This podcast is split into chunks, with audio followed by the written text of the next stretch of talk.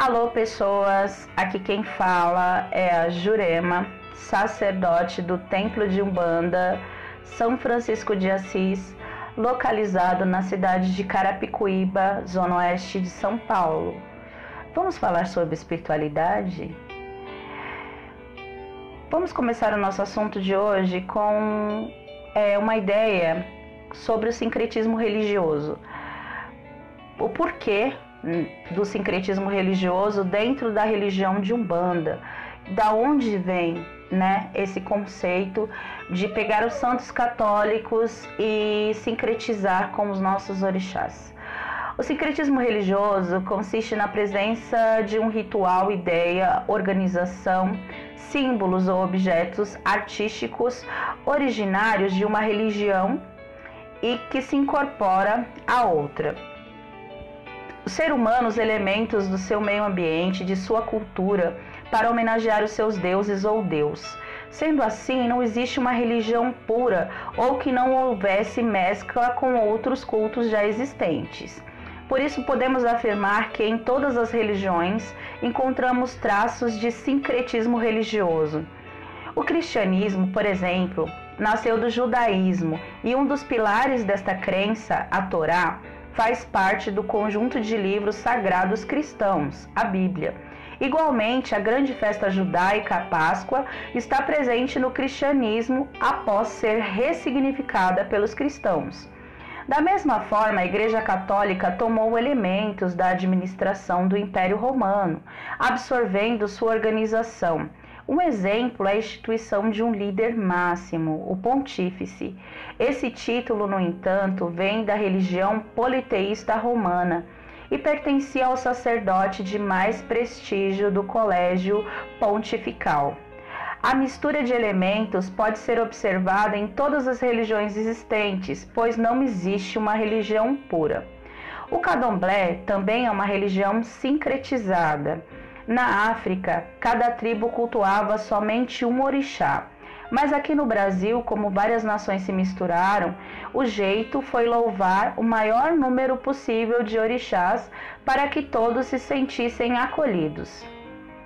No Brasil, as características do sincretismo vieram dos nossos colonizadores portugueses. Um dos objetivos das grandes navegações era cristianizar os povos que fossem encontrados nos novos territórios. Dessa maneira, os indígenas foram os primeiros a serem catequizados, a fim de explicar-lhes a doutrina cristã. Os padres jesuítas utilizaram de elementos culturais indígenas.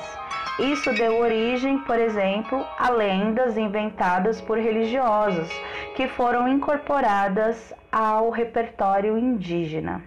Os negros africanos escravizados passaram pelo mesmo processo que deram origem ao candomblé, religião afro-brasileira, ao chegar na colônia, reviveram seus rituais, símbolos e festas que faziam na África, porém adaptados à realidade da América.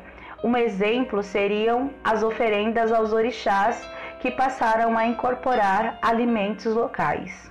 Além disso, intimidados pelos castigos, muitas pessoas escravizadas abraçavam a religião católica, aparentemente mas mantinham o culto aos orixás, assim como a identificação entre os santos católicos e os orixás.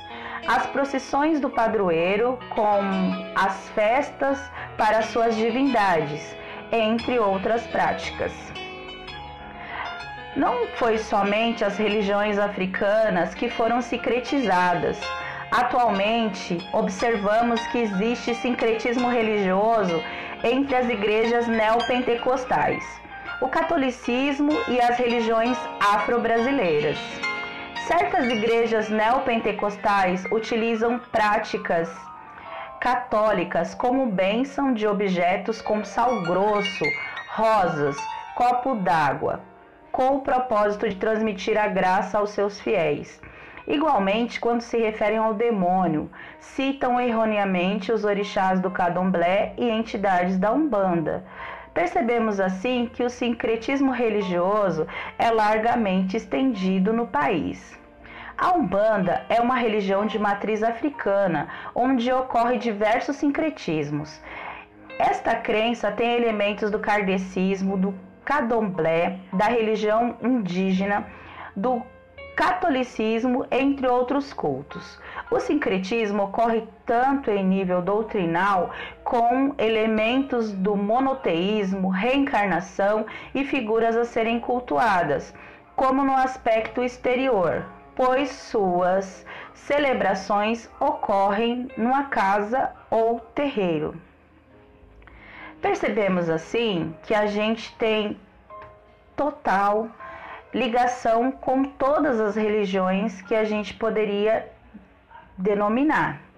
Somos é, uma religião que foi criada em São Gonçalo pelo Caboclo das Sete Encruzilhadas Dentro de todo esse sincretismo, nós trazemos para o nosso entendimento de hoje a Umbanda Esotérica. O que seria a Umbanda Esotérica? A Umbanda Esotérica é uma Umbanda que agrega pensamentos, ideologias e comportamentos ligados aos sábios orientais e hindus. É uma referência onde se trabalha com energias e coisas mais relacionadas ao eu energético, como é, pêndulos, cristais, aplicação de reiki, entre outras práticas é, mais esotéricas, florais de bar cromoterapia, massagem e outras vertentes é, de entendimentos e filosofias esotéricas. A Umbanda esotérica ela ganha movimento no Brasil a partir dos anos 60 e 70, onde a influência do esoterismo nos Estados Unidos invade as escolas filosóficas brasileiras, trazendo uma forma de pensamento à nossa atividade religiosa. E não só a nossa atividade religiosa, mas a atividade religiosa de todas as religiões. A partir do momento que você vem falar de condução energética, de transformação energética, as religiões são é, obrigadas a reconhecer essa particularidade, esse entendimento mais evoluído sobre a energia manipulada. E aí nasce o esoterismo dentro do campo da Umbanda. É, a Umbanda esotérica ela vai é, interferir no culto de Umbanda como um todo? Não. As práticas de cromoterapia, de reiki, de desdobramento consciente que tem a ver com kardecismo, de meditação, de tantas outras coisas que podem ser incorporadas como cura da vida de um ser humano, podem ser aplicadas dentro da casa de Umbanda, dentro do terreiro, em momentos em que a gira não estiver acontecendo, em momentos em que é, o interlóquio com as entidades não estiver ali condensado. Por quê? Porque uma coisa acaba interferindo na outra com certeza. São elementos ritualísticos, são energias manipuladas que não tem nada a ver uma coisa com a outra, né? Quando você fala da Umbanda esotérica, você está falando de movimentação de energia sutil. Não está falando de movimentação de energia mais é, dentro dos seus campos áuricos mais profundos. É uma energia mais sutil, é aquilo que você domina do lado de fora. Então, é muito mais simples você trazer o equilíbrio energético. Se é falta do equilíbrio energético que a pessoa está sofrendo, é muito mais fácil você conseguir fazer isso através de um de uma, uma sessão de reiki ou de uma sessão de radiestesia, ou de uma sessão até mesmo de cromoterapia, ou de uma sessão de é, com o uso de pedras para poder trazer esse equilíbrio para a pessoa, usando pedras para reequilíbrio nos chakras específicos onde a pessoa precisa. Então, essa energia que todos nós carregamos e podemos manipular é algo que é muito importante para o crescimento do médium, porque para se mexer com essas energias sutis, você tem que ter uma grande evolução e grande ética. Você tem que ser ético, você tem que ser profundo, você tem que ser merecedor. Então, assim, não é algo para qualquer pessoa que vai chegar e vai fazer uma manipulação energética de alto nível. Então, eu acho que para os médiums é uma coisa que engrandece, né?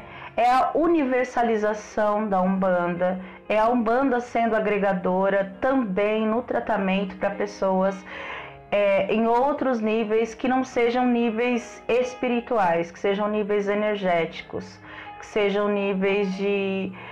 É, que precisem de cura mesmo, de cura energética, de cura é, do karma, de cura de outro tipo de atendimento. Então, nós, como pessoas esclarecidas que somos, a gente está buscando é, nos conscientizar.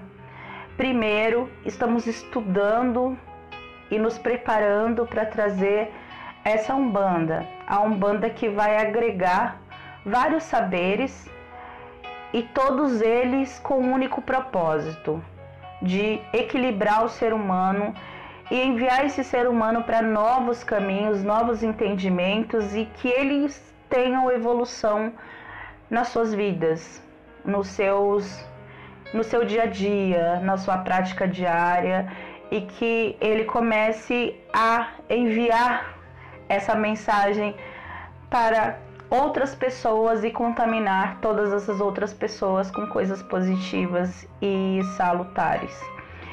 A nossa percepção de Umbanda nesse momento que cresce bastante é investir nessa Umbanda esotérica nesses processos de esoterismo que nós vamos começar praticando com os nossos médiums, né?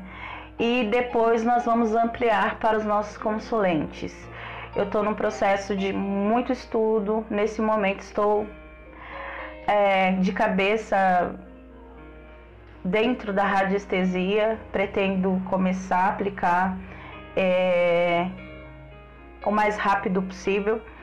Isso para que a gente possa trazer essas coisas, esses novos entendimentos, essas novas filosofias e que elas possam ser fontes de transformação na vida de todas as pessoas.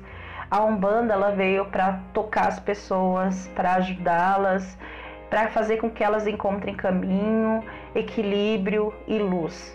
E eu acho que tão agregadora como a Umbanda é, a Umbanda xamânica, a Umbanda catolicista, que faz rezas e preces a Nossa Senhora, a Santo Antônio e a quem tiver que ser, né?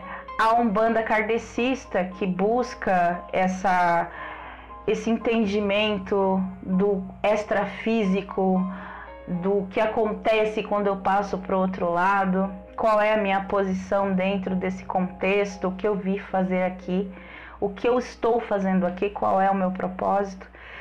E também trazer essa Umbanda, que é a Umbanda que nós vamos praticar daqui para frente, né?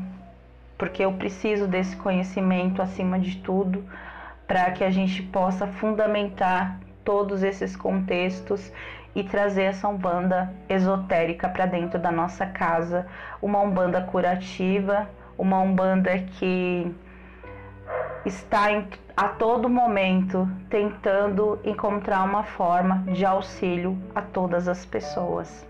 É disso que a gente fala quando a gente fala de umbanda. A umbanda é amor, a umbanda é luz, a umbanda é esclarecimento, a umbanda é muito estudo e a Umbanda é evolução. Que nós possamos trazer a evolução que todas as nossas casas precisam. Uma evolução no entendimento, uma evolução nas nossas filosofias, uma evolução no nosso estudo, na nossa capacidade de amar, de entender e de amparar as pessoas que nos chegam. Por hoje é só. É, espero ter ajudado. Volto na próxima semana com outro assunto que possa ser interessante para vocês. Mas eu gosto de falar sempre da minha casa, porque é onde eu pratico tudo isso que eu falo para vocês.